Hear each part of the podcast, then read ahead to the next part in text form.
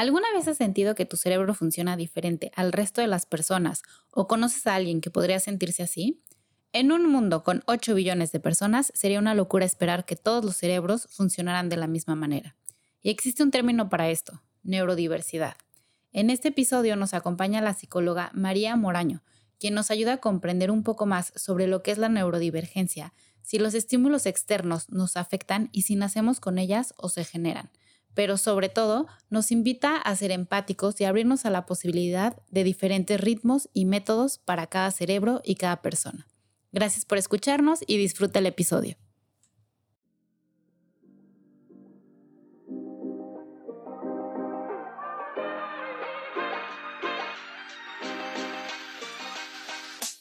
Tu cuerpo habla porque él cuenta la historia y merece ser escuchado. Aquí podrás comenzar a mejorar tu relación con él y con la comida yo soy Laura. Y yo soy Carla y hemos creado este espacio para hacer colectiva la experiencia y conectar. Bienvenidos a un episodio más de nuestra cuarta temporada. Hoy vamos a tratar un tema que Lau y yo la verdad es que desconocíamos mucho.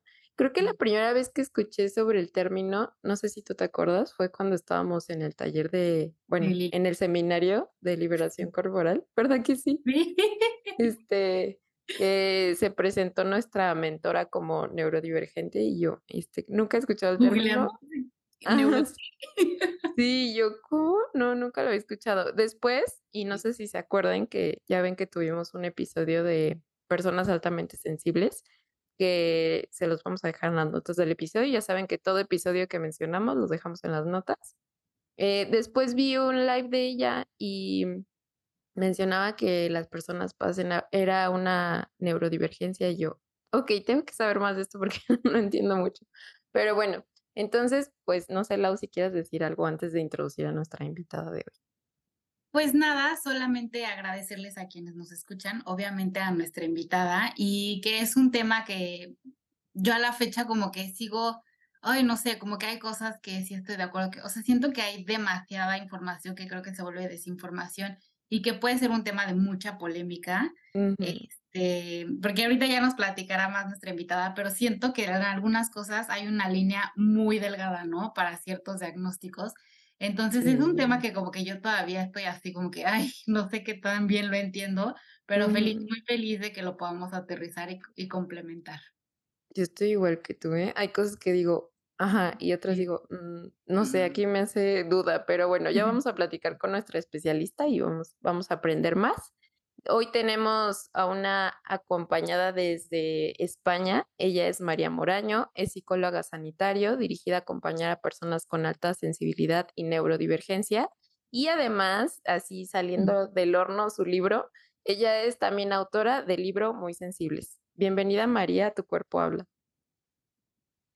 Muchísimas gracias a las dos por invitarme a este podcast que me gusta muchísimo, que conozco desde hace muy poquito, pero me encanta. He escuchado ya algunos capítulos con ah, abogaditos pequeñitos, pero los, los voy escuchando y los voy masticando poquito a poco y estoy muy orgullosa, muy honrada de esta invitación, de poder dedicar este ratito a conversar, a charlar con vosotras y bueno, a que eh, los oyentes, las oyentas pues puedan eh, también informarse y participar de, esta conversación que no dudo que va a ser un poquito, quizá en algún punto, quizá un poco polémica. No sé si me voy a meter en algún, en algún terreno un poco eh, difícil. bueno, vamos a ver, vamos a ver. Ya veremos. Sí, ya veremos. Aquí ya veremos, tú con confianza platican. Exacto, tú abre, no importa. Ese es el chiste. Creo que ese también es parte, ¿no? Como de conocer otras opiniones y entender qué es lo que pasa. Y gracias, María, porque aparte este, nos regalaste hoy tiempo en un día que no, no te sentías tan bien, entonces de verdad estamos muy agradecidas. Y ¿qué les parece? No sé si eh, te quieras tú presentar algo que, te haya, eh, que nos haya faltado de tu presentación, porque también eh, veía en tu perfil y conociéndote, yo también tengo poco de conocer a nuestra invitada, vi que eres, eh, te presentas como una persona altamente sensible, una persona neurodivergente. Entonces, no sé si quieres compartirnos un poquito más de quién eres y de esta otra parte no tan profesional. Mm. Muy bien. Eh, bueno, si yo empezase a hablar ahora mismo de todo esto, no sé si terminaría cuando termine el día de hoy. Me pierdo. Sí, entonces es un tema tan interesante para mí, ¿no? Todo esto, sobre todo ya cuando empiezo a hablar de la parte personal, que estoy ahora mismo pues tan, tan, tan interesada, bueno, siempre tan interesada, y ahora que estoy encontrando realmente mi lugar, eh, mi, mm, mi, punto de interés, ¿no? Eh, es como, bueno, podría estar hablando durante horas de de esta temática. Así que, mm, vale, eh, me voy a tratar de presentar eh, someramente y no sé si lo voy a conseguir y si no, por favor, córtenme para no hacer a nuestros oyentes escuchar cosas demasiado largas. Vale, pues mire, em, eh, yo trabajé durante muchos años, terminé la licenciatura hace muchos años también, en el 2005 y en aquel momento, bueno, pues la verdad que tuve buena suerte, ¿no? Eh, en aquel momento, pues aquí en España no, no había empezado todavía la crisis importante económica y tal, entonces tuve buena suerte de empezar a trabajar casi, casi inmediatamente. Y las experiencias no fueron malas, fueron buenas. Fui, bueno, luego ya vino em, eh, un periodo más regular, tuve peores experiencias, he tenido buenas experiencias y malas experiencias.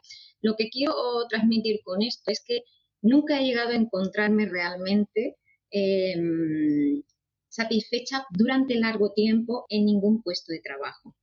Y esto es algo que lo veo ¿no? en, consulta con las personas a las que atiendo, porque eh, bueno, eh, el 100% de las personas que, a las que acompaño son neurodivergentes, ¿no?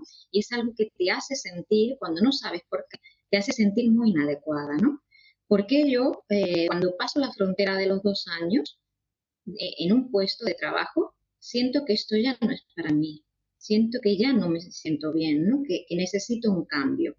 Y cuando no entiendes esto, te sientes fuera de lugar, esto y muchas más cosas ¿no? que podríamos estar hablando. Bueno, entonces, entender un poco por qué te pasan estas cosas y qué es lo que está em, influyendo eh, en tu forma de habitar el mundo, de vivir, de sentir, de, de pensar, ¿no? Eh, de relación, la forma que tienes de relacionarte ¿no? con la gente, es un punto importante. Pues podemos hablar más largo y tendido de, de bueno, de, mm, etiquetas, de no etiquetas y tal, ¿no? Eh, pero bueno, em, en definitiva, que mm, hace poco tiempo, relativamente poco tiempo, ¿no? Hace como más o menos llegando la pandemia fue cuando yo ya le di más importancia al término alta sensibilidad porque ahí sí que hubo eh, un, punto de inflexión para mí, igual para muchas personas, ¿no? Y, fui dándole como más forma a, mi vida y a mi historia, ¿no? Y diciendo, bueno, pues eh, esto tiene sentido. Yo ya lo conocía de antes, pero como que, bueno, la vida te va y te lleva, ¿no? Y no, y no le prestas tanta atención. Y ahí yo dije, no, esto tiene mucho más sentido. Y fue cuando ya, bueno, fui formando un poco, dándole forma al proyecto que hoy en día es Psicosensibles, hasta que pude ponerlo en marcha, que no ha sido fácil, porque bueno, las cosas hay que ir dándole, eh, encontrando tu camino, ¿no? Y, y, bueno, pues nada, hoy en día es lo que es. Em, estoy muy contenta del resultado y, y, bueno, pues de las personitas a las que acompaño, porque realmente este sí que es mi sitio, ¿no? Este sí que es la forma en la que yo me siento bien trabajando, ¿no? Y bueno, básicamente, por no alargarme ya mucho más, si no ya veis que me he dejado, he hecho una pincelada y me he dejado millones de cosas atrás, ¿no? Pero bueno, eh, hacer un resumen así rápido, pues creo, rápido para mí, ¿eh? creo que podía ser eh, más o menos una especie de, de presentación. Muchísimas gracias. Y que bueno, ahorita ya platicaremos un poquito más a fondo, pero creo que es una parte de la que he escuchado sobre el término de neurodivergente, que como que hayan su lugar. Es como literalmente darle lugar a la persona que siempre se sintió rara, ¿no? Entonces, pero bueno, no quiero adelantarme a ninguna conclusión porque primero vale la pena que tengamos el episodio y que nos platiques más. Oye, María, nada más me quedé con la duda. Esta parte que decías de, mm, de como que estos trabajos no son para mí, ¿lo sentías más por cómo se abordaban las cosas o por el tiempo que implicaba, o sea, como la dinámica o el itinerario. Eh, no sé, yo por ejemplo como persona altamente sensible, sé que sí para mí es un ritmo cansado de estar en empresa, ya sabes, de 5, digo, bueno, no sé, 7 de la mañana a 5 de la tarde, que fue algo en lo que sí estuve casi tres años y sí terminé con un burnout que yo ni sabía, ¿no? O sea, solo me di cuenta después que que tenía muchas ganas de dormir y que estaba cansada. Entonces, no sé por dónde tú hayas sentido que no era el espacio sí, exacto. Ese es un punto importante, eh, el punto de la sobreestimulación que sucede en alta sensibilidad, en divergencias en general. Eh, yo he notado eso eh, con horarios demasiado estrictos y muy, muy cerrados, ¿no? de no poder tomarte, si necesitas un tiempo de descanso, no poder tomártelo y tal, porque hay que seguir una burocracia muy estricta y eso sí lo he notado. Pero no solo. Eh, eh, también he percibido, y esto creo que también eh, tiene que ver con alta sensibilidad, pero también con otras neurodivergencias que a mí ya me acompañan, después ya podemos hablar un poquito más de esto, ¿no? Es, no, no me siento cómoda con, con la filosofía de, de, la empresa y el modo en que se trabaja. Esto no, no, es realmente lo que va conmigo, yo no siento que yo aquí pueda aportar nada, porque no, si yo no creo en esto, yo no puedo hacer mm. esto. Entonces ahí había, me he encontrado con, cosas buenas y con no tanto, ¿no? Pero bueno, ahora hablamos de lo no tanto, ¿no? Eh, mm, dificultades de interacción, em, malos entendidos. Em, mm, yo abogo mucho por la justicia y a veces esto puede ser un poco eh, molesto para, mm, para, otras personas, ¿no? Incluso para el grupo de, compañeros. Yo no digo que yo sea la mejor compañera, ni muchísimo menos, ¿eh? yo tengo muchísimos fallos. Em, y, bueno, pues he, podido cometerlos, ¿no? Eh, pero sí es verdad que, em, ese, sentido de eh, tengo que em, hacer ver que esto no me parece justo, lo, lo, he tenido siempre muy presente y, y, no he sido capaz de callarme, ¿no? Entonces esto ha estado ahí, ¿no? Y otra historia, además, aparte de esto, es que eh, yo llego a un momento en que o, tengo nueva estimulación y nuevos retos o me aburro. Y esto me pasa, pues, eh, mucho en el terreno laboral y también en el terreno personal. Eh, eso yo necesito estar continuamente formándome, leyendo. Esa es mi manera de estimulación. Ojalá pudiera viajar mucho más, que también me cansaría, ¿eh? Yo tengo ahí como un pie, en el, un pie en el freno y otro en el acelerador continuamente, ¿no? Mm. Porque yo necesito nueva estimulación, si no mi cerebro se, se, muere, pero no puedo viajar por circunstancias vitales, ¿no? Ahora mismo, quizá en el futuro ojalá pueda, ¿no? Pero bueno, e, e, es esta, eh, esta, estos son más o menos los tres factores que, que a mí me, me, han ido influyendo en el, en, el, en cuanto al terreno laboral, ¿no? En esa dificultad para poder mantenerme mucho tiempo en el tiempo, ¿no? Eh, aunque sea repetitiva la palabra. Ok, ya, ya voy entendiendo más. Y esa parte también la comparto en la que dices, si es algo con lo que no se alinea mis valores, pues sí se siente así como, ay, no sé, como si te quitaran tu energía, es, de, es que esto no, no se alinea conmigo, ¿no? Y deja de apasionarte. Y en ese sentido también coincido totalmente. ¿Y qué te parece ya que sabemos un poquito más de tu historia, que nos compartas qué es o cómo se podría definir la neurodivergencia? Genial, muy bien. Mira, eh, si os parece a ambas, eh, a mí me gustaría empezar explicando o, contando una metáfora que utiliza un escritor. Em, os comparto el libro por si luego queréis ponerlo en, la descripción del capítulo. El libro es em, de Thomas, Thomas Armstrong, eh, se llama El poder de la neurodiversidad.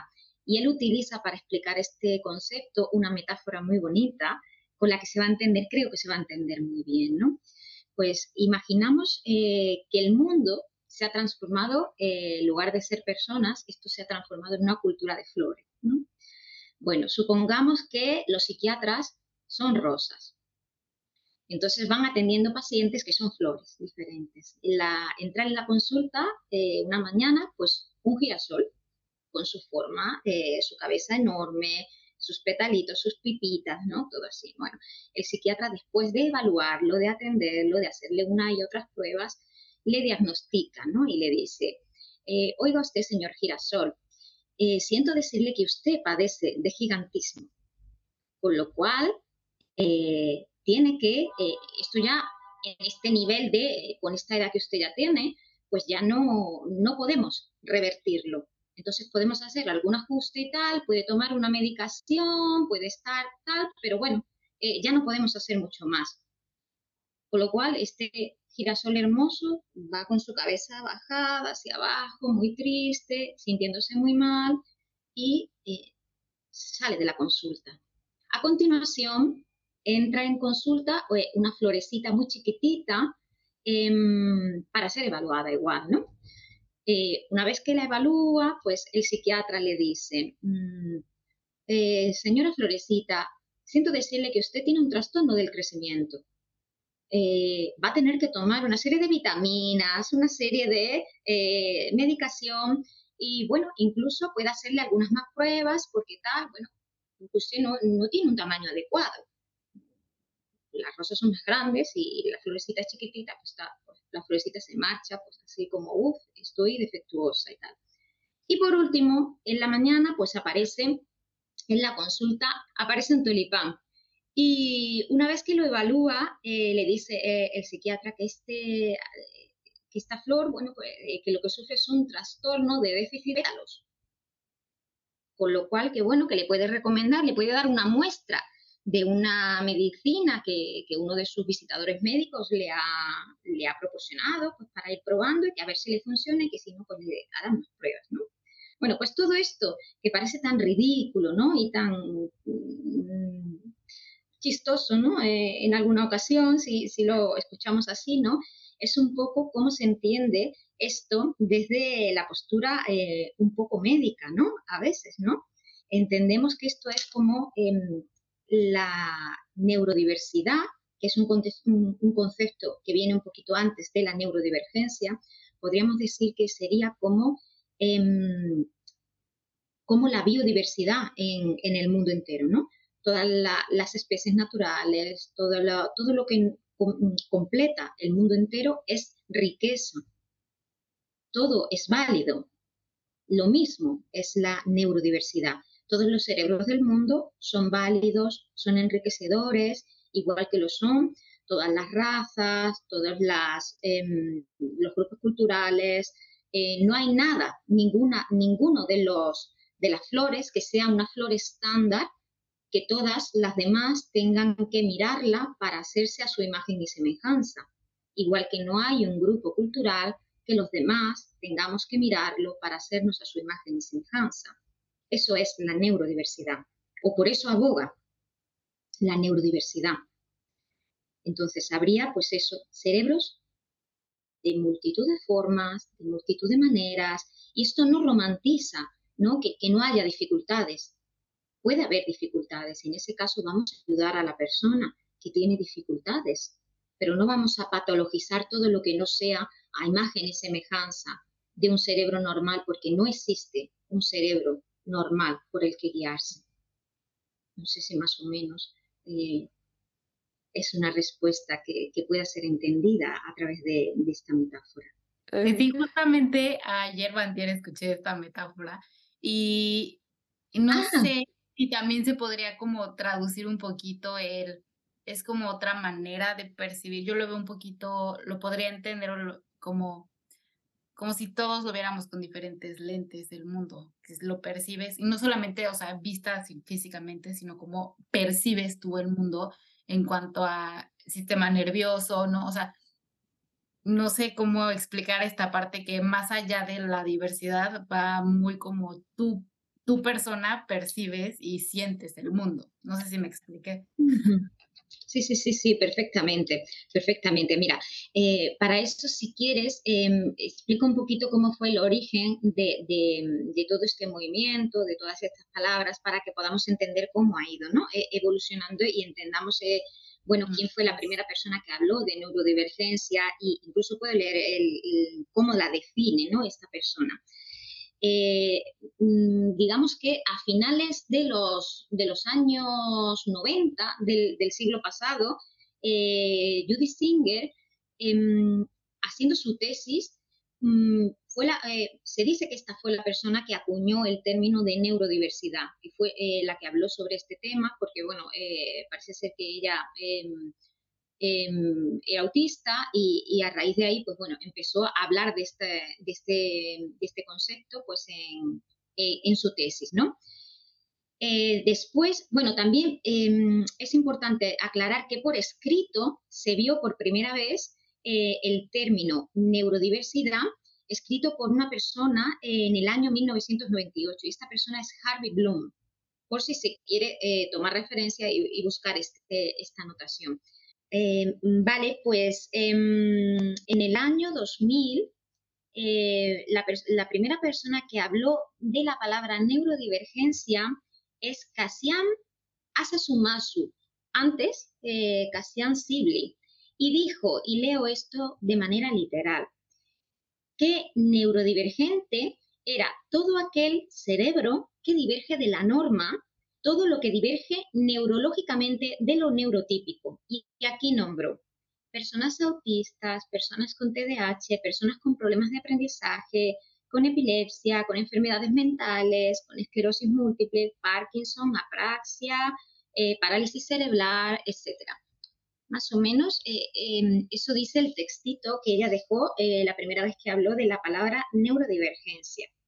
Entonces sería un poco como maneras diferentes de entender el mundo, de habitar el mundo, de expresar las relaciones con el mundo, ¿no?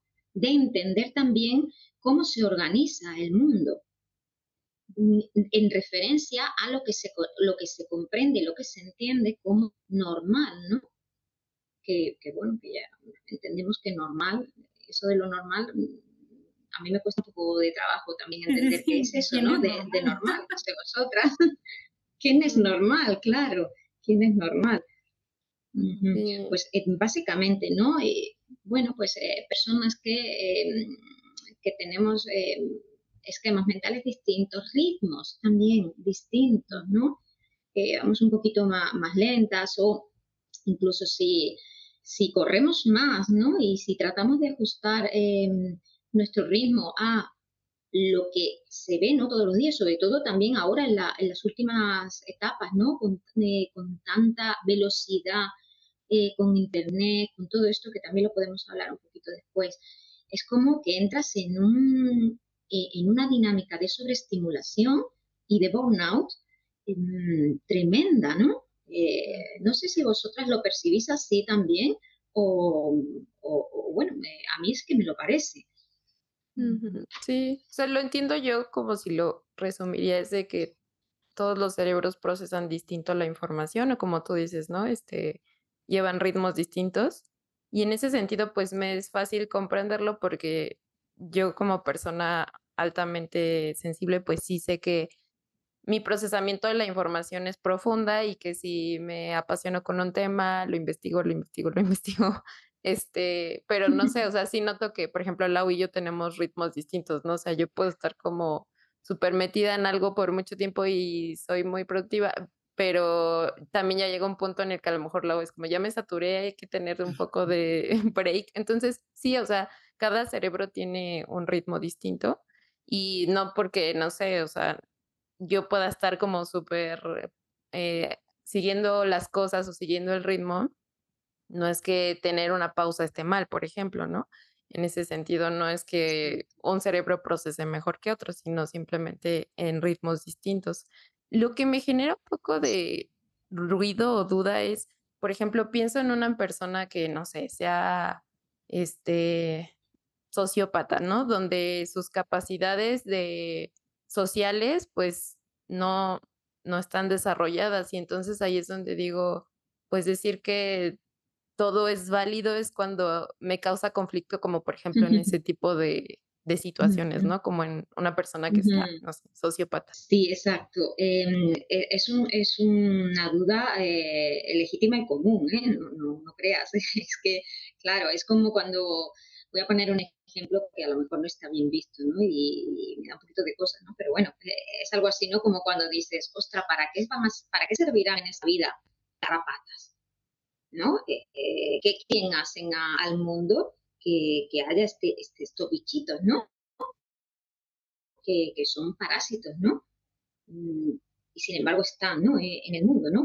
están dentro de, de, la biodiversidad y uno no entiende ¿no? para qué sirven. Bueno, eh, ya digo que es, una, es un ejemplo como muy extremo y quizá, pues, bueno, me, vayan a llover las críticas por esto que voy a hacer, pero bueno, e, es así, como, como algo parecido, ¿no? Es una, dice, bueno, pues para, eh, ¿cómo voy a entender que dentro de, eh, de, la neurodiversidad esté también bien visto? Pues em, una persona sociópata, psicópata, no y tal. Eh, efectivamente, hay formas de funcionamiento cerebral que tienen sus dificultades.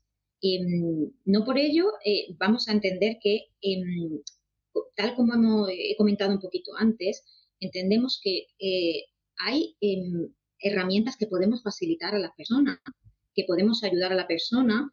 Mm, y, dentro de este movimiento lo que se entiende es que mm, dentro de lo que, lo que la persona está viviendo, está vivenciando, está sintiendo, em, quizá, bueno, eh, ha, sido ha tenido un desarrollo neurobiológico o incluso una circunstancia vital que la ha llevado a tener eh, este, vamos a llamarle problema, ¿no? Porque en algún momento se convierte en problema, eh, pero bueno, esta, esta configuración final, ¿no? Esta, Em, esta personalidad concreta, o si lo llamamos en términos médicos, este trastorno de, la personalidad.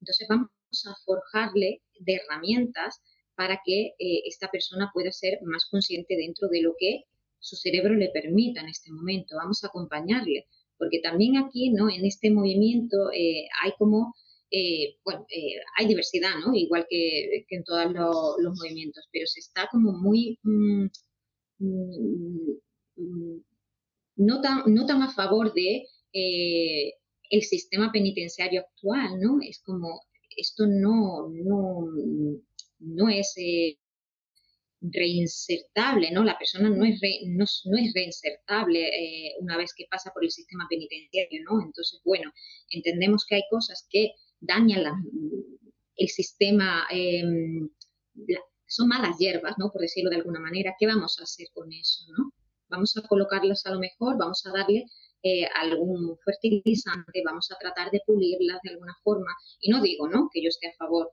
de una persona, ¿no? Que, se comporte mal o que haga, porque esto es un terreno un poquito pantanoso, ¿no? Y quizá cada una tengamos nuestra nuestra mm, opinión personal y, bueno, fuera de lo que sea un poco ya más mm, políticamente correcto, ¿no? pues podemos tener nuestra opinión personal a, partir de vivencias que hayamos tenido o de conocimiento de otras personas cercanas que hayamos tenido, ¿no? Que también la tenemos, ¿no? Eh, pero fuera de esto, ¿no? Es como, vale, entendemos que esto es así, mm, que habrá cosas que habrá que modificar, por supuesto, que no es que todo, todo lo que tengan los cerebros esté bien, habrá cosas que habrá que modificar, pero no hay eh, un grupo de cerebros que funcionen bien y otro grupo de cerebros que funcionan mal. Es como, vale, todos los cerebros funcionan como funcionan. Vamos a entender por qué funciona el cerebro así y qué necesita tu cerebro para vivir una vida satisfactoria. El tuyo, el tuyo. Porque el tuyo no tiene que ser como el de tu vecino o el de tu psiquiatra o el de tu psicólogo o el de tu médica de cabecera. El tuyo tiene que ser eh, un cerebro que te sirva a ti para vivir una vida satisfactoria según tú, eh, tus expectativas, tus valores y tus necesidades, ¿no? Mm. Más o menos, ¿no? me recordaste, me recordaste un poquito a, no sé si tú te sabes el nombre de esta chica que lleva el programa de Reinserta. no, también... Este, algo de Rivera, pero sí. Sí, Niño de Rivera, mm, creo que sí. pero me recordaste un poquito a ella que va más a como la historia de la persona, por qué llegó a hacer esto, por qué terminó haciendo esto.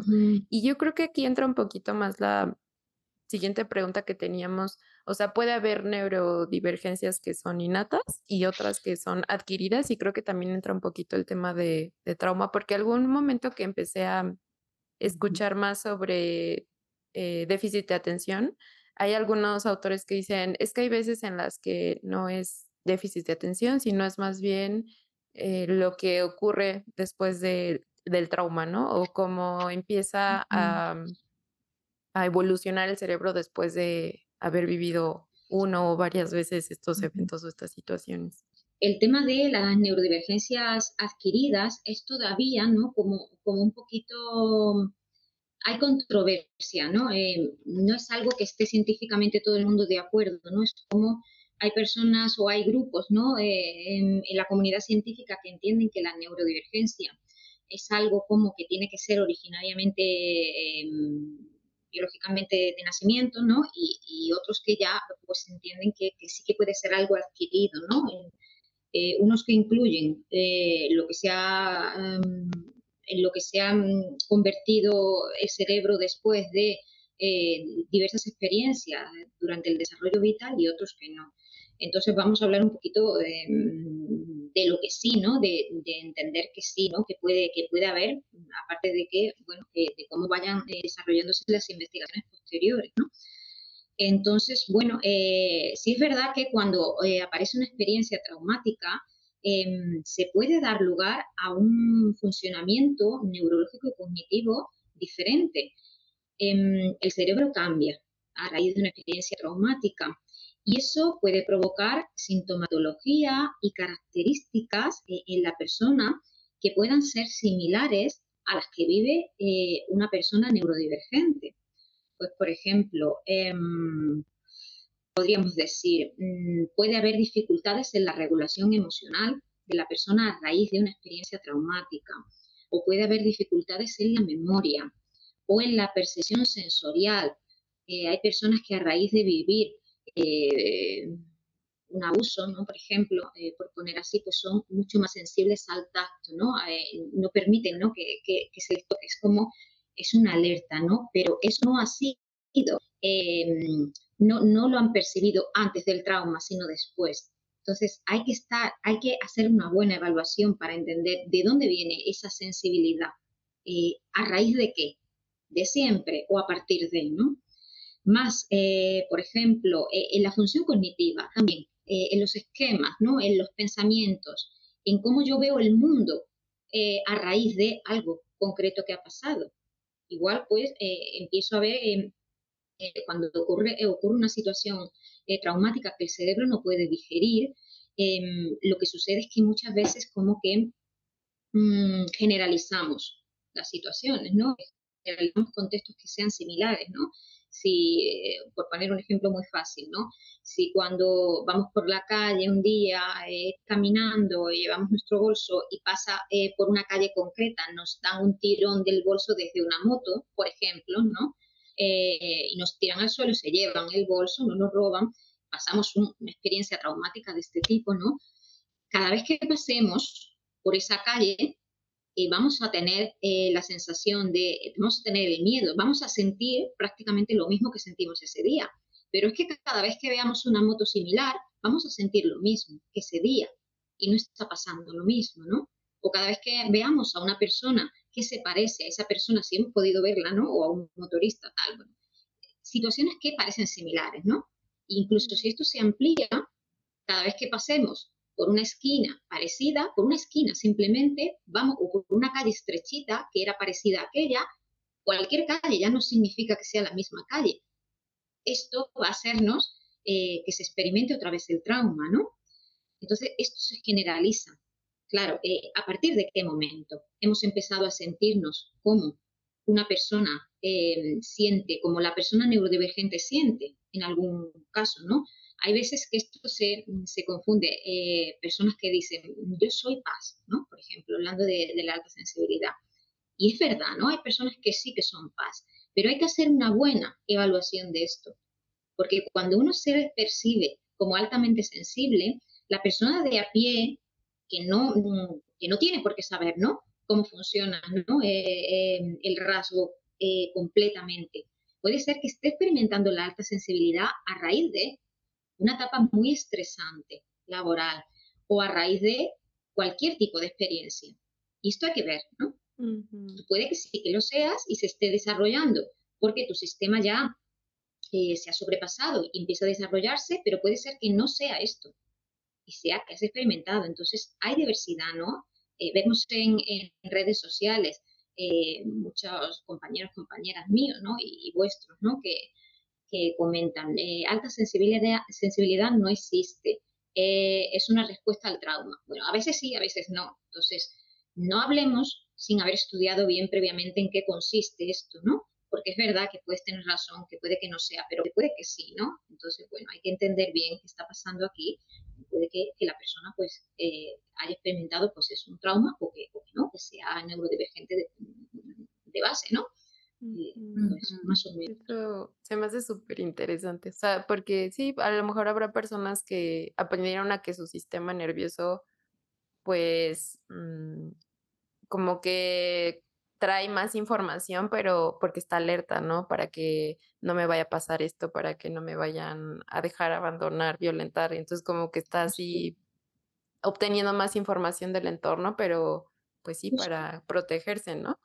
Y, habrá personas que, que, no, que realmente sí, sí somos paz y eso ha sido siempre, ¿no? Siempre has percibido más información. Pero sí se me hace muy interesante eso. Mm. Es muy interesante, es apasionante. Meterte ya en este mundo es no parar nunca. Es apasionante. Sí. Con tanta diversidad, no parar nunca, Porque también estaba, escuchando que también se clasifica, bueno, no sé hace cuánto, ¿no? Pero eh, solo sé que es reciente que se clasifica como neurodivergente a las personas con depresión y ansiedad. Eh, sí, mira, eh, esto también es controvertido, ¿no? A veces, ¿no? justo, por ejemplo, ayer hablaba yo con una, con una paciente, ¿no? Que, que, tiene, que tenía dudas sobre si era solamente paz, o era paz y autista, o era paz y, y trastorno obsesivo compulsivo, bueno, un lío, ¿no? Y, entonces me pedía, ¿no? Información, dónde mirar, dónde leer y tal. Y, y claro, justo hablando de esto, me decía, pero María, las neurodivergencias no tienen que ser de nacimiento. y yo le decía, bueno, aquí hay controversia, ¿no?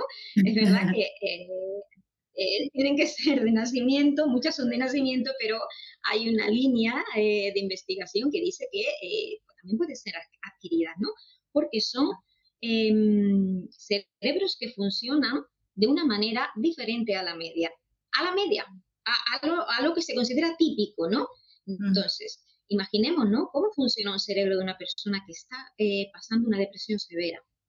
No puede pensar con claridad, las ideas, la memoria no le funciona, las ideas se le agolpan, eh, muchísimas más cosas, ¿no? Esto como ejemplos, ¿no? ¿Cómo funciona un cerebro de una persona con una ansiedad severa y crónica? ¿Cómo funciona un cerebro de una persona TOC? ¿Cómo funciona eh, el cerebro de una persona con un trastorno de conducta alimentaria? que son adquiridas. Claro, yo no nazco con un trastorno de conducta alimentaria, yo nazco con una predisposición a, a una ansiedad o a una personalidad concreta. Aparecen factores que van contribuyendo, van llenando el vasito para que pueda o no pueda eh, desarrollarse algo, ¿no? Pero eh, puede ser, ¿no? Y mi cerebro funciona diferente a la media si yo tengo eh, una enfermedad mental, ¿no? Entonces, pues claro que sí. Creo que mm, cuando he acompañado a personas que identifico que están en estos estados de supervivencia, ya sea, no sé, de depresión o de ansiedad, sí digo, ok, esta información sé que no va a ser digerible porque en este momento como que su cerebro solo identifica potenciales peligros, ¿no? Hay veces en las que uno está como que así, o yo misma me he identificado en etapas donde digo, es que antes no, veía como todo el panorama porque estaba, sí, solo como viendo potenciales peligros. Entonces, creo que sí es em, suma el entender que en cada, si estás pasando por algún proceso así, ¿no? Que alguien que te acompaña entienda que hay cosas que no se van a ver tan claras a lo mejor o que en ese momento no las vas a percibir de cierta forma, pues creo que ayuda, no, no sé, en ese sentido como que tomo mucho en cuenta cómo está la persona y qué información podría ser beneficiosa o no tan beneficiosa, cuál puede ser más entendible cuando no es momento, cuando es momento. No sé si me explico. Sí, sí, muy bueno, Carla, eh, eso, tener en cuenta eh, eh, cómo se encuentra la persona que tienes enfrente, ¿no? Porque, claro, no, no va a estar igual de receptiva, ¿no? Y, y, su cerebro no va a estar preparado para recibir la misma información si está pasando por un periodo digamos, ¿no? Vamos a poner de depresión, por ejemplo, ¿no? Eh, puedo poner, ¿no? Eh, el ejemplo de, de, una chica que he estado acompañando bastantes meses, sigue, sigue, pero ahora está mucho mejor. Y ha estado, es una chica paz con alta capacidad, que ha pasado por una depresión muy, muy, muy severa, con autoagresiones, em, intentos de suicidio, tal, muy mal, ¿no? Entonces yo le explicaba cosas a esta chica y yo veía que, que, me escuchaba, pero no con una alta capacidad ¿eh? Eh, cognitiva, ¿no? Intelectual. no llegaba a procesarlo, no podía, su cerebro no podía. Y si no, eh, ella ya me contaba, si no estoy anotando las cosas cuando tengo em, reuniones con médico, con lo que fuese, no me acuerdo después, no, no, no lo digo, no lo recuerdo, no lo entiendo. Y claro, ejercicios incluso que yo le pedía, ¿vale? Cuando estés en casa, trata de pensar que... Y todo lo que era a nivel cognitivo, de tratar de reflexionar y tal, no podía hacerlo. Tenía que hacer cosas más conductuales. Mm. Cambia de lugar, muévete, eh, no te quedes en el mismo sitio, porque todo lo que era pensar, su cerebro no podía en ese momento. Entonces, adaptar muy bien todas las estrategias, todas las intervenciones, entender qué puede la persona en ese momento y qué no puede, ¿no? Y vamos viendo, ¿no? Y esto, bueno, también, eh, claro, hay que ir viendo y ir acompañando, caminando, ¿no? Con, la persona. Eh, no es fácil, ¿verdad? No, nada fácil. Oye, y María, ¿tú pensarías que esta es como la principal importancia de darle una etiqueta o un nombre a cada cerebro? Darle esa etiqueta para ti sería como lo más importante, darle las herramientas para cada quien. Exacto, exacto. Eh, fijaos, yo cuando he hablado en alguna, en alguna charlita, que he hablado sobre el etiquetaje o no del PAS, eh, es un tema ¿no? Eh, importante. ¿Para qué sirve ponernos una etiqueta? Bueno, tú no vas a, llegar, a llevar la etiqueta aquí puesta, ¿no? Pero saberte que eres de una forma concreta, saber cómo funciona tu cerebro, saber qué necesitas, conocerte para poder conocerte y saber cómo te vas a regular, qué vas a necesitar, necesitas saber qué eres, necesitas ponerte un nombre, entiendo, ¿no? Desde, desde mi postura, por lo menos desde, desde, mi, desde mi experiencia, ¿no? Eh, igual sirve, ¿no? no hace falta incluso que el diagnóstico, no hablando de paz, porque paz ya sabemos que no, no necesita diagnóstico, es un rasgo de personalidad, pero sí mm, cuando son otras, eh, otras etiquetas que son ya eh, más diagnosticables, a veces sirve, ¿no? Por ejemplo, si estamos hablando de, eh, pongamos, neurodivergencias ya mm, más conocidas de tipo autismo, TDAH, alta capacidad, eh, ¿para qué nos sirve la, etiqueta? Igual para entendernos, igual para todo eso, para saber por qué hemos hecho cosas que los demás no eh, entendían que eran tan normales y tú las veías tal, ¿no? Para entendernos, pero no solo, ¿no? Es que cuando tú tienes una etiqueta, puedes pedir adaptaciones porque las vas a necesitar. Vas a necesitar apoyos, vas a necesitar adaptaciones, vas a necesitar herramientas concretas. Sin esa etiqueta tú no sabes qué necesitas. Incluso el, autodiagnóstico ¿eh? también serviría en algún caso. No, necesariamente, obligatoriamente necesitas que ninguna personalidad eminente te diga eh, tú eres tal o eres cual. Y si lo tienes bien está, pero no, no es obligatorio, ¿no? Em, muchas veces tener esta, saberse de una manera es una liberación, no es, no es, no es una cárcel, es una liberación. Es, vale, esto es. No soy ningún bicho raro, no soy eh, ningún extraterrestre, no soy ninguna cosa defectuosa, soy esto y esto está bien. Y esto necesita de tal o de cual. Y entonces es cuando haces comunidad.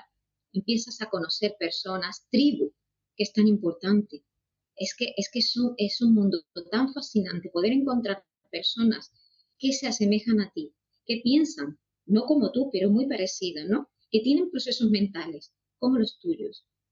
Es que esto, de verdad, perdóname, pero me emociona tanto, porque lo he vivido desde lo personal y lo estoy viviendo desde lo personal, que encontrar una comunidad y una tribu que no te eh, estigmatiza, que no te hace sentir que los ritmos que necesitas son mm, erróneos, ¿no? Que son eh, equivocados, ¿no? Que, puedes eh, no ser caprichosa o no ser una niña pequeña porque eh, te sientas estresada y llores con 41 años, ¿no? Que no pasa nada, está bien así, ¿no? Y eso es un regalo. Y eso es gracias a saberte. Gracias por compartir también desde tu experiencia y de tu sentir. Sí, que no es nada fácil. Y, justo creo que mm, en este caso, yo estoy como un poco muy en contra en algunas etiquetas, pero en este caso creo que logro entender desde un inicio cuando te escuché hablar, o sea, en el, mm. empezando el episodio, decías es darle lugar a la persona y conociendo a personas que se sienten o que si son flojos, que si son tontos, que si son raros, que si son, ¿no? Que si son poco sociables, que si miles de etiquetas, como dices, que se llega a estigmatizar, el simplemente darle lugar a la persona y decirle, es que solo eres diferente, ¿no? O sea, no quiere decir que estés mal o que estés enfermo o que se tenga que arreglar. Es que mm, eres diferente y necesitas herramientas diferentes, pero no. Eso es. Y que hay otras personas como tú también. No, no, estás solo, no, no eres. Hay otros, hay otras personas que piensan como tú y que viven como tú, que les gustan las cosas que te gustan a ti. Y también eh, he experimentado esas, como esas dos formas, ¿no? En la que dice Lau, eh, no me encantan hasta cierto punto algunas etiquetas y en las que, como tú mencionas, dices, ay, no soy rara de que no me encantan las, las conversaciones este, superfluas, ¿no? Es algo que a mí, a mí me pasa. Y era como, pues no soy rara porque me pasa todo esto, ¿no? Y, y, el poderlo como identificar, entender también científicamente cómo funcionaba todo eso, pues me hizo tomar ciertas herramientas de autocuidado, de yo necesito tener este, espacios para liberar tensión, para regular mi sistema nervioso, ¿no? Todo esto creo que en ese sentido, pues a mí en mi experiencia me ayudó mucho.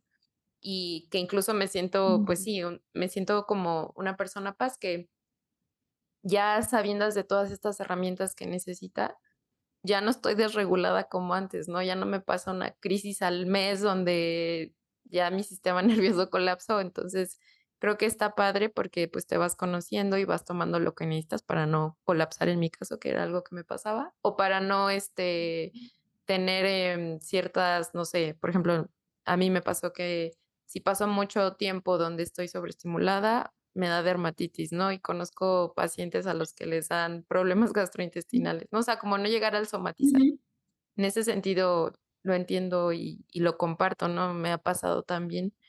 Pero también me ha ocurrido que en algún punto de mi vida yo pensé que tenía déficit de atención, pero siento que si me hubiera quedado con esa etiqueta, no hubiera tomado ciertos entrenamientos mentales o hábitos que me ayudaran a, a no dispersarme tanto, a no perder cosas, porque antes yo perdí un montón de cosas, o sea, ya hasta en mi familia era como de cuántos celulares llevas, ¿no? ¿Dónde están tus lentes o así?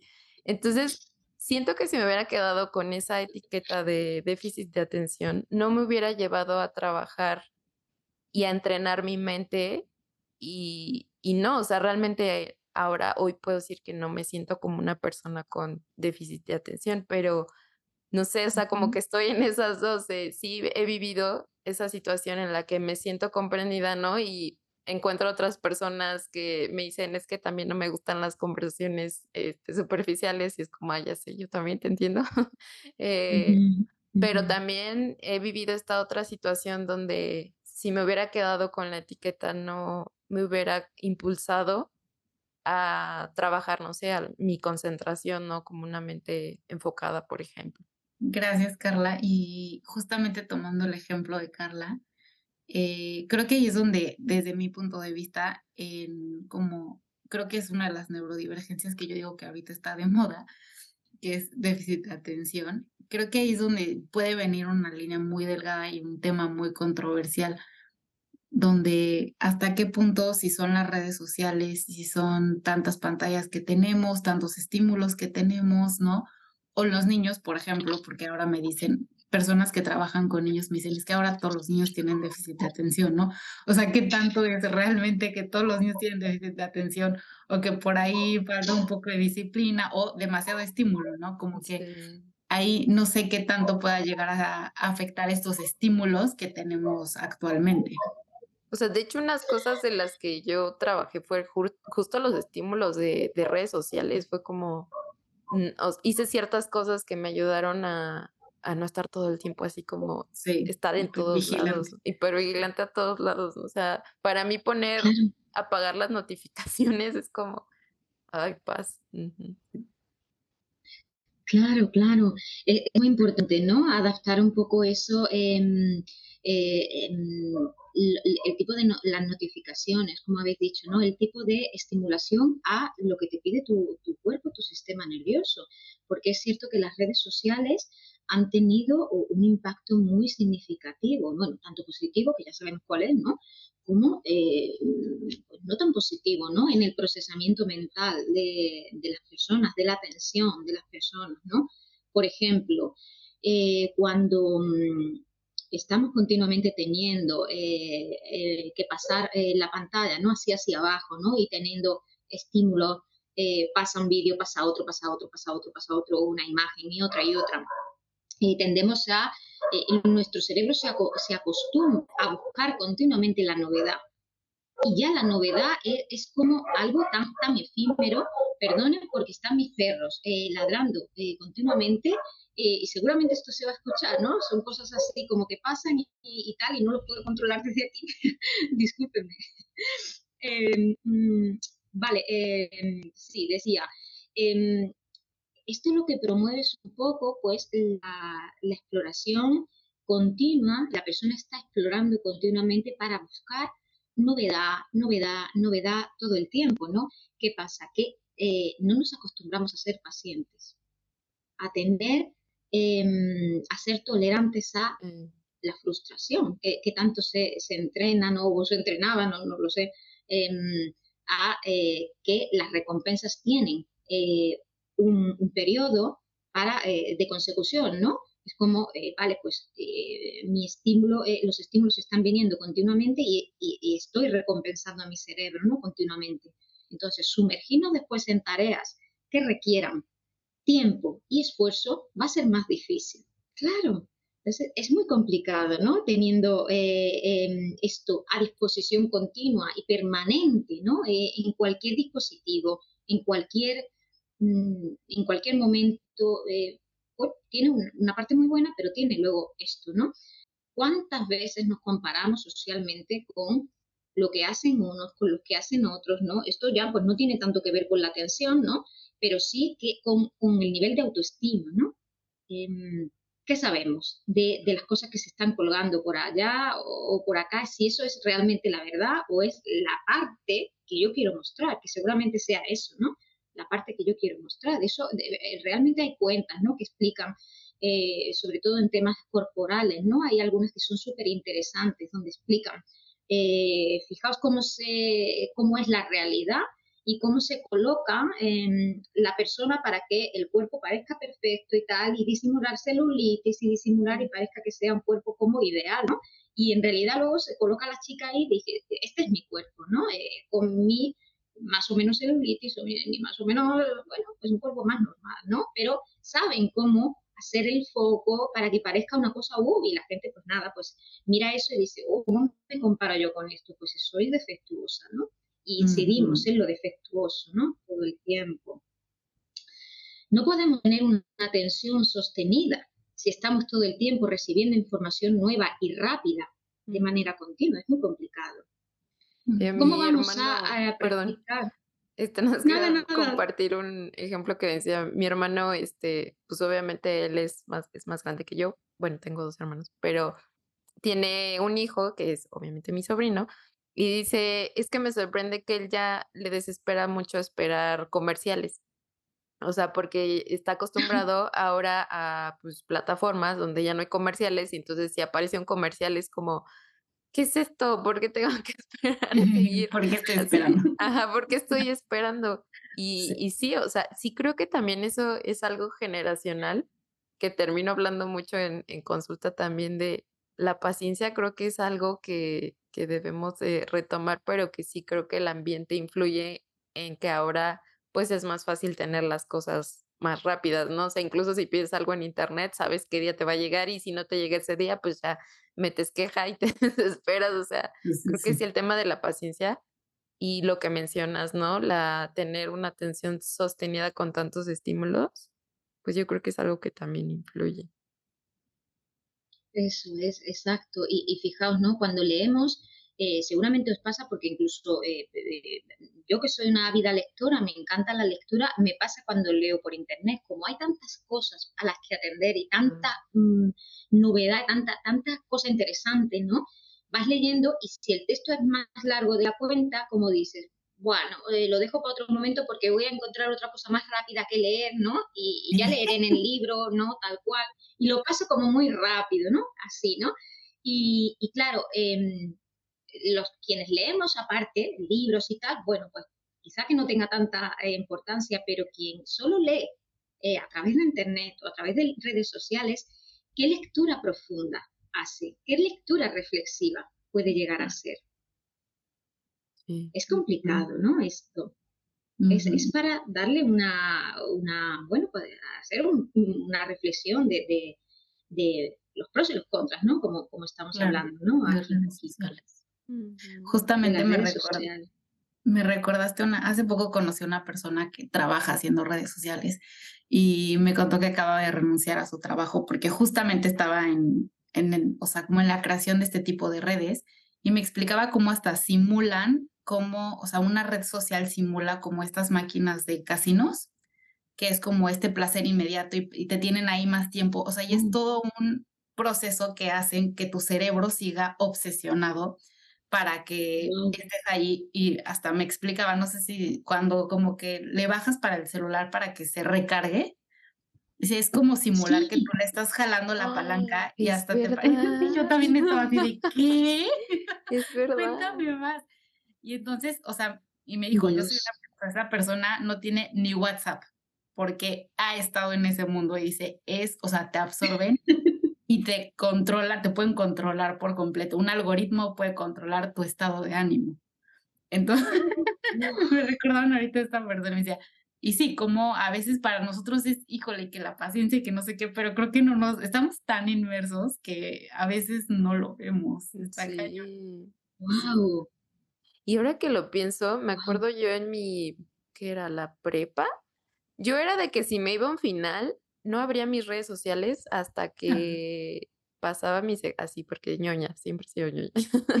Pero como que digo, tenía más la capacidad de decir, no, hasta que acabo esto, no lo abro, no me distraigo, no nada.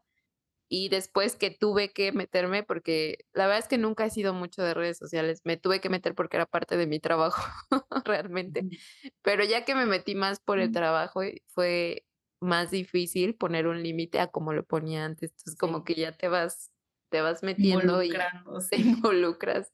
Sí, pero, no, o sea, no estoy impresionada con, con sí, es como en, en esos juegos donde jalas la palanquita y... Sí. qué fuerte. es, impresionante. Mm. Oye, María, y volviendo un poquito a este tema de la neurodivergencia, me queda la duda cuando... Sí, ya sé, estoy regresando. Eh, me queda la duda que a qué se refieren cuando hablan de una persona neurotípica. Pues una persona neurotípica sería una persona que tiene un desarrollo neurológico que se considera típico, normal, eh, dentro de, la media, ¿no? Digamos que en, en términos de porcentaje podríamos hablar del 75 o el 80% de la población más o menos, ¿eh? igual me mm, varían un poquito las cifras, ¿no? Pero más o menos, ¿no? Pues, eh, pues eso, la mm, persona que no tiene eh, ningún tipo de funcionamiento mm, diferente, ¿no? De lo, de, lo que se considera pues, pues normal, según pues la visión que tenemos de, lo normal. Más o menos sería esa la definición. O sea, sería... Pues como, eh, como, como la rosa, la rosa, ¿no? Pues por poner el, eh, la, el símil este, pues la rosa dentro de, la diversidad de, otras plantas, ¿no? Pues estamos midiendo el resto de, flores en, referencia a, una, a, una, rosa que es lo que tiene que ser, ¿no? Pues, eh, pues la rosa es la persona neurotípica por ejemplo, ¿no? Por poner esa, esa simulación. No sé si más o menos se puede entender así. Ibas a decir algo, Lau, y te interrumpí. Yo iba, iba a decir que dos cosas, que sí, o sea, sería como una mayoría, y luego me quedé pensando, bueno, ¿es una mayoría o una mayoría a la que todos hemos tratado de llegar? ¿No? O que todos hemos tratado de encajar y no sabemos si sí estamos en esa mayoría o no. Porque igual como pensaba en el ejemplo de la planta, pensaba, bueno, es como la diversidad de cuerpos, pero estando en este lado, como nutrióloga, pienso qué tanto es el cuerpo normativo real y qué tanto es la mayoría. Entonces, pero no sé si neurotípico lo veríamos como la mayoría de los cerebros funcionan o como el sistema piensa que la mayoría funciona. No, y que de hecho esta pues parte de los. Eh, yo me decantaría. Perdón. Ay, perdón, perdón, nada más. No, me quedé pensando en esto que decía Lau, eh, se considera que solo el 3 al 5% tiene el cuerpo perfecto, pero como no lo ponen por todos lados, pues pensamos que es más, pero realmente es así de que cuadritos, este, ya no me acuerdo qué es 90, 60, bueno, eso, las medidas perfectas, o sea, se considera que es como el 3 al 5, pero como no lo ponen en todos lados, pues tú piensas que están todos lados, pero bueno, nada más era ese mm. pequeño dato cultural. Eh, sí, es interesante esto, ¿no? Porque eh, esto de eh, el, cerebro típico, el cuerpo típico, todo esto es cultural, es una cosa que, ¿quién dice, no? Si nos vamos al cuerpo típico, ahora el cuerpo es ese, pero ¿qué cuerpo era el típico? En los años, voy a poner, es que me estoy acordando que mi abuelo, eh, cuando yo me ponía un poquito más gordita, le gustaba mucho, ¿no? Me decía, ay, qué bien estás, estás más gordita. Y yo me enfadaba, ¿no? Porque claro, aquello es como que en la edad de la época de mi abuelo, estar más gordita estaba mejor, ¿no? Porque claro, pasaron la guerra aquí en España y claro, el que estaba delgado, pues, pues no estaba bien visto, ¿no? Estaba mejor. Es cultural, ¿no? Es todo más bien cultural. ¿Quién dice esto? Claro, pero aquí ya tenemos que tener en cuenta cuando hablamos de neurodivergencia que esto no es, em, esto es más, mm, a ver si me aclaro yo el, cerebro también, esto es más, em, no son términos científicamente eh, probados, esto es más a nivel em, social, eh, a nivel de movimiento eh, de las personas neurodivergentes que quieren ser tratadas con absoluta normalidad, ¿no? No como defectuosas, ¿no?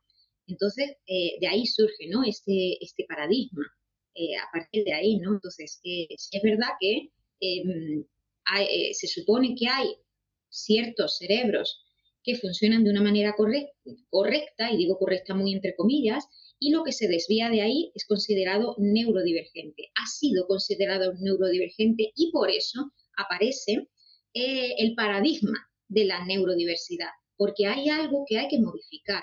Esto es un movimiento social. Hay que modificar esto para que no se considere que hay personas mm, normales en las que hay que basar eh, esta normalidad para fijarnos en ellas, ¿no? Entonces, claro, es difícil, ¿no? Decir, esto de neurotípico es que eh, es un cerebro que, que es bonito, perfecto, maravilloso y que si lo miras a través de las pruebas eh, necesarias, eh, lo vas a ver súper bonito, ¿no? Y súper bien. Y los otros vas a ver que tienen carencias, ¿no? Son diferentes, son diferentes, pero eh, históricamente se han tratado de manera distinta a estas personas que han manifestado conductas diferentes en base a pues su configuración neurobiológica. Bueno, María, pues nosotros nos podríamos quedar aquí hablando siempre por hora. Siempre nos pasa. Sí. Pero no sé si quisieras eh, cerrar con algún, no sé, algo más que quieras completar o algo más que nos quieras compartir. Y obviamente también contarnos de tu libro, muy sensibles, eh, qué podemos encontrar ahí, dónde lo podemos encontrar. Me gustaría dar una pinceladita final, em, sobre todo por el tema de em, cómo nos podemos adaptar un poco em, si si buscamos que el ambiente laboral, eh, por ejemplo, o el ambiente en casa sea em, satisfactorio y sea eh, equilibrante para, para, nosotras, ¿no? O para nosotros. Y es que es verdad que hay, hay diferentes em, formas de, eh, de buscar, mm, en algunos textos lo vamos a encontrar como buscar nichos, y esto también lo hacen los animales, ¿no? Es encontrar el sitio correcto en el que tú vas a estar bien, te vas a sentir en casa, y digo en casa entre comillas, porque es el trabajo, ¿no? Pero bueno, vas a sentir que puedes desarrollar tus particularidades, tus peculiaridades de una manera que sirvan y que sean valoradas como fortalezas y no como debilidades. Por ejemplo, estoy pensando, ¿no? Eh, mm, una persona que, es autista, ¿no? Y que, su, bueno, que funciona muy bien, ¿no? Eh, enfocándose con, uno, con unos, mm, con una estructura, ¿no? Pues quizá vaya a trabajar muy bien, pues en un lugar con unos horarios siempre fijos, sin, horarios alternos, ¿no? Turnos de mañana, turnos de tarde, sino con unos horarios fijos, eh, haciendo eh, todos los días el mismo tipo de tarea, ¿no? Esto, bueno, estoy haciendo generalizaciones, pero más o menos. Y si pones ese tipo de trabajo y le ayudas a que su trabajo sea más o menos adaptado a lo que su configuración neurobiológica está diseñada, a la forma en que está diseñada, va a ser una excelente trabajadora. Una persona con TDAH, por ejemplo, ¿no? O, con, mm, eh, preferimos llamarlo atención divergente. Eh, por ejemplo, ¿no? ¿Cómo vas a meter a una persona con atención divergente en una oficina delante de un ordenador sin poder moverse? Es muy complicado, es muy difícil. Claro, no va a aguantar, va a ser mm, conductas que no, van a estar bien vistas por, ni por los jefes, ni por los compañeros, ni, bueno, mi hermano es de atención divergente, ¿no? Y, por supuesto, bueno, tiene una empresa, pero no, eh, está siempre viajando para arriba, para abajo, ¿no? Y él me decía una vez, me muero si me tengo que meter en una oficina. Y es, es completamente normal. Oye, vamos a potenciar las características positivas que tiene cada uno en lugar de señalar los déficits. Eso es lo que yo me gustaría dejar así mm. como pincelada final. Más o menos. Mm, qué bonito. Es como también lo veo de, siento que las personas, este, paz, pueden sacar más su potencial cuando están en, no sé, incluso haciendo terapia o algo que tenga que ver con empatizar con la otra persona. Exacto, eso es servir, ¿no? Hacer como eh, servir a los demás, que tu trabajo sea útil para los demás, ¿no? Es, una, es un tema importante ese, ¿no? Eh, para las personas paz. Pues vamos a enfocar, ¿no? En, cómo se siente la persona paz satisfecha y cómo se siente de realizada haciendo eso, para que eh, no llegue a, cansarse o a que le parezca que no tiene sentido, más o menos. Justo también escuchaba que ahora empresas de, o sea, de programaciones contratan, buscan justamente personas con autismo o personas con TDA que pueden tener esta hipervigilancia para ciertos programas o mm. hasta para anticipar ciertos errores. Obviamente no entendí bien, ¿no? pero lo explicaron con palabras que no entendía el pero ciertas programaciones que ellos pueden anticipar el error para el cliente, pero por estas habilidades que ellos tienen, ¿no? Está, o sea, ¿cómo podemos aprovecharlo de esta manera? Exacto, qué bueno. ¿eh? Qué bueno esto, ¿no? Aprovechar, eh, en lugar de ver que es una discapacidad, vamos a aprovechar que tienen un montón de fortalezas, ¿no? Vamos a darle eh, lo que esto tiene. Ok, pues ahora platícanos de tu libro para cerrar este episodio. Muy bien. Muy bien, muchas gracias. Pues nada, em, a ver, me acaba de llegar justo esta mañana el ejemplar, lo he podido tocar con las manitas, así que ha sido una experiencia muy, ¿Esta mañana? el poder Justo esta mañana me ha llegado a mí, eh, sí, porque me ha llegado más tarde que, a, otras personas. Eh, así que nada, lo he podido tocar y ha sido una experiencia tan, tan, tan agradable tocarlo, ¿verdad? El oler al Ay, qué padre. qué, qué, bonito, ¿no? Bueno, pues nada, eh, se llama Muy Sensibles, una hoja de ruta de autoconocimiento para personas con alta sensibilidad. Este es el libro que yo hubiera necesitado. a ver, quiero decir, ¿no? Con toda la humildad del mundo, ¿no? Eh, lo que hay aquí escrito es lo que yo hubiera necesitado saber hace 10 o 15 años, para no sobrecargarme, para no sobreestimularme, para entender lo que era la alta sensibilidad. Porque es verdad que he hecho un análisis muy exhaustivo de, en qué consiste la alta sensibilidad y de cuáles son las herramientas que una persona altamente sensible eh, puede necesitar para mm, vivir una vida que sea más fácil, ¿no? Para adaptar la vida a eh, toda la estimulación que va, que puede vivir en el día a día, ya sea en el área personal, en el área de pareja, en el área familiar, en el trabajo, en todos estos aspectos, eh, pues mm, he ido pues, mm, narrando una serie de estrategias, de herramientas para, pues, para que la persona pueda ir encontrándose, encontrando su centro, su equilibrio, su calma, su paz, pues más o menos em, de eso va un poquito el libro, ¿no? Eh, tiene ejercicios, tiene eh, su parte para poder escribir dentro, así que bueno, pues espero que las personas que puedan estar interesadas en, leerlo, pues que, les guste, les sirva, lo puedan aprovechar y, nada, pues estoy abierta a que, a que me puedan contactar y, y a que me puedan comentar cualquier cosa que necesiten. Mm, ya lo estaré leyendo y haciendo los ejercicios. Creo que la otra vez vi que compartiste, era como una escala, ¿no? De qué tan estimulado estás el día de hoy. Algo así había visto y dije, qué, qué interesante mm. ejercicio. Mm, sí, suelo colgar algunas cositas en, en esto en, Instagram y sí es verdad que em, las personas que se, que se quieran escribir a esto, a, mis psicomensajes en botella, que les llamo yo, es eh, mi newsletter, eh, una vez que se suscriben, sí que reciben un cuaderno eh, de ejercicios para personas con alta sensibilidad, que está un poco basado ¿no? en, en, el libro. Es como, bueno, he escogido una serie de ejercicios que están dentro del libro em, y es un, un ebook de, 30 páginas, la verdad que lo diseñé, creo que bonito, creo que quedó bonito y, lo reciben de manera gratuita. Entonces, sí, eh, pues bueno, eh, si alguien está interesado, pues, pues también lo puede, lo puede adquirir así, de manera completamente gratuita. Muy bien, pues dinos dónde te encontramos, dónde nos anotamos a tu newsletter. Muy bien, pues eh, dentro de mi página que es psicosensibles.com y si no, pues en mi cuenta de Instagram, eh, psicosensibles, pues en, el link del perfil aparece pues un, link tree eh, con, pues, con diversos enlaces y uno de ellos pues es mm, suscríbete a los mensajes en botella y ahí pues eh, pueden, pueden hacer el, la inscripción. Perfecto, María. Igual les dejamos todo en las notas para que vayan a buscar tu libro, quienes estén interesados o vayan a conocerte un poquito más en tus redes. Y este, nada más una última pregunta que le hacemos a todos nuestros invitados, que es, si tu cuerpo te hablara hoy, ¿qué te diría?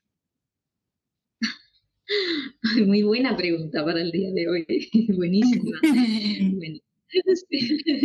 Buenísima.